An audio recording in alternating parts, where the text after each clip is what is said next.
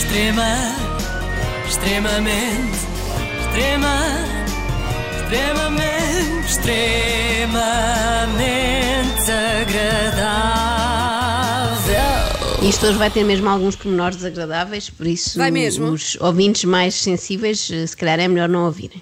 Isto é, é há pior um- para as crianças, mas agora também não há crianças a caminho da escola, portanto estamos, estamos à vontade. Sim, mas há, há adultos. sensíveis. Daí, Não, vá, isso há, dois há, por segundos. isso é que- Dois segundos, se quiser desligar, mas depois volta.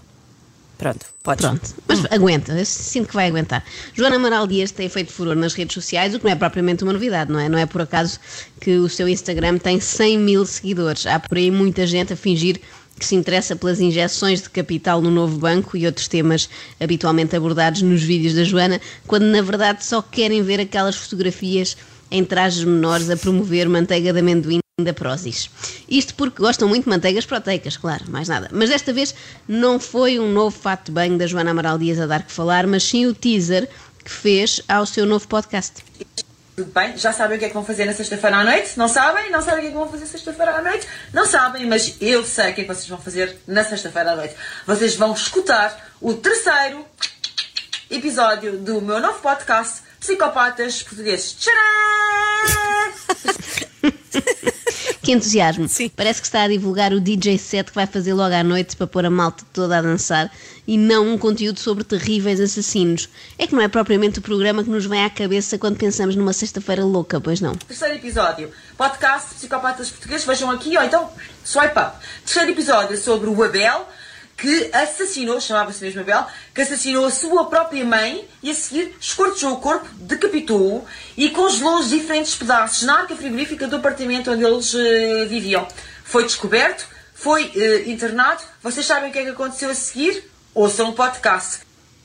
Ou façam swipe up. Swipe up para ficarem a saber como é que o Abel assassinou a mãe. Pormenores, tudo. Se querem saber o que aconteceu a seguir, ouçam o podcast. E se quiserem encomendar uns batidos de proteína, usem o código Joana Amaral 10 que tem desconto. O tom está demasiado para cima, É um eu pouco. sinto isso, não é? É um pouco, um está, pouco. Está a falar de um crime hediondo com a animação de quem fala de uma festa branca no Algarve. Vejam também eh, o que é que aconteceu naquele dia e como é que era o funcionamento mental deste homem, que processos psicológicos, que mecanismos afetivos estiveram envolvidos para um homicídio tão hediondo. Façam sugestões, mandem comentários, participem, espero que gostem. Façam sugestões? Aqui. Oh, Abel, espero que não. Espero que ele não tenha mais ideia nenhuma. Neste momento, na verdade, Joana, já não me interessa o funcionamento mental deste homem. Interessa muito mais o teu, não é? Eu, eu queria saber mais sobre o funcionamento mental da Joana Amaral Dias, mas acredito que seja mais complexo de deslindar do que o de um psicopata. O que é certo é que esta publicidade resultou porque eu dei por mim a fazer o quê? A ouvir o podcast. E não, não é tão divertido como possa parecer. É até bastante tétrico. A Arca de Abel.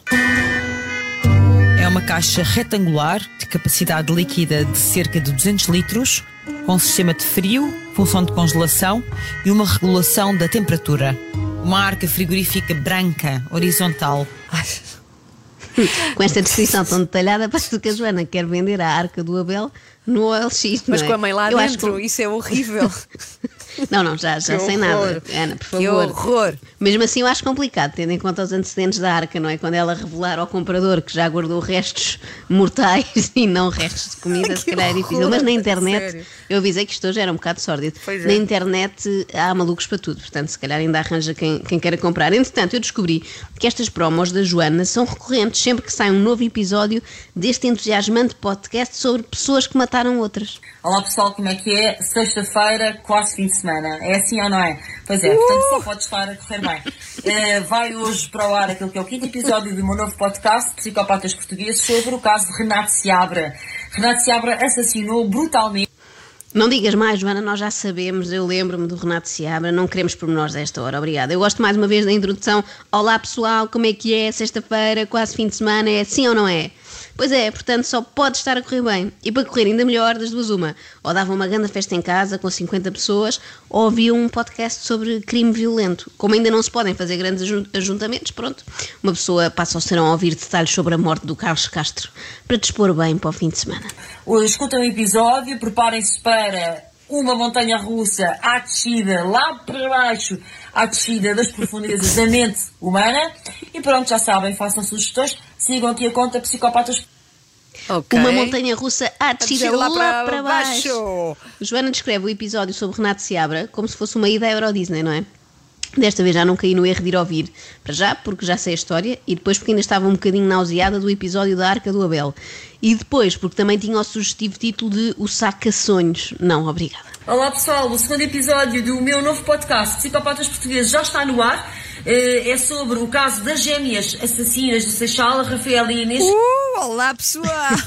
Olá pessoal, não percam as gêmeas assassinas do Seixal para ouvirem a caminho da praia ou da piscina. Sextou, que é aquela expressão enervante que as pessoas agora usam quando é sexta-feira, não é? Vamos Não se sextar, notaste. vamos sextar, sim, Não é? sim, sim. À segunda não há expressão, ninguém Não. diz segundou. Quer dizer, pode dizer porque é um verbo, não é? Mas ninguém diz ne- nesse sentido. Bom, mas concentremos-nos então na, na Joana Amaral Dias. Eu estive a ver mais alguns conteúdos dela no Instagram, já na sua versão eh, psicóloga profissional, e percebi que esta coisa do conteúdo não combinar muito com a forma acontece-lhe várias vezes, ou seja, diz as coisas, mas no tom errado. as pessoas ainda estejam com medo. Eu tenho brincado um pouco com os meus pacientes, dizendo que isto não é bem o desconfinamento, é mais o desconfiamento. As pessoas estão mais a desconfiar do que a desconfinar. Não era razão para rir assim tanto, pois não. Há, há um certo desajuste aqui, não sei se é explicável por alguma patologia psicológica, é que isto acontece frequentemente à Joana. Não vamos ser os melhores profissionais, os melhores professores, os melhores pais, os melhores cozinheiros, os melhores donos de casa. Eh, assim, tipo instantâneo, basta juntar água. Isso não vai, não vai acontecer. O que é que será rir tanto em donos de casa? Também não se sabe. Eu acho que o confinamento deixou algumas sequelas na Joana. Felizmente, não ao ponto de se tornar uma psicopata, não é? O isolamento não a levou a cometer nenhum crime, levou-a só a divertir-se muito com os crimes dos outros. Mas olha, no meio disto tudo, eu apanhei uma dica muito boa que queria partilhar convosco. Qual? Uma dica da doutora Joana para lidarmos com crianças que estão enfiadas em casa. eh, integrá-los o mais possível com isso. Olha, então farto de fazer ginástica aos meus lá em casa, porque como não posso ir ao ginásio, ponho-os a fazer eh, a ginástica. Eles imitam o que eu estou a fazer, imitam tudo mal, mas deixam-me fazer aquilo que eu quero. eh, e olha, mexem-se um bocadinho. Coitadas das crianças, Sim. já devem levantar 50 quilos na prensa de peito e fazer 200 agachamentos com uma perna às costas. Mas eu gostei desta dica da psicóloga. Imitam tudo mal, mas olha, deixam-me fazer aquilo que eu quero, que em última análise é o que todos nós pais desejamos, que as crianças nos deixem em paz a fazer o que nos apetece. Nem sempre é fácil. Eu, por exemplo, ontem queria ouvir em paz o episódio Mata Leoa, do podcast Psicopatas Portugueses, e não consegui, porque o meu filho estava sempre a interromper, mesmo naquelas partes mais divertidas. Extrema, extremamente, extrema, extremamente, extremamente agradável.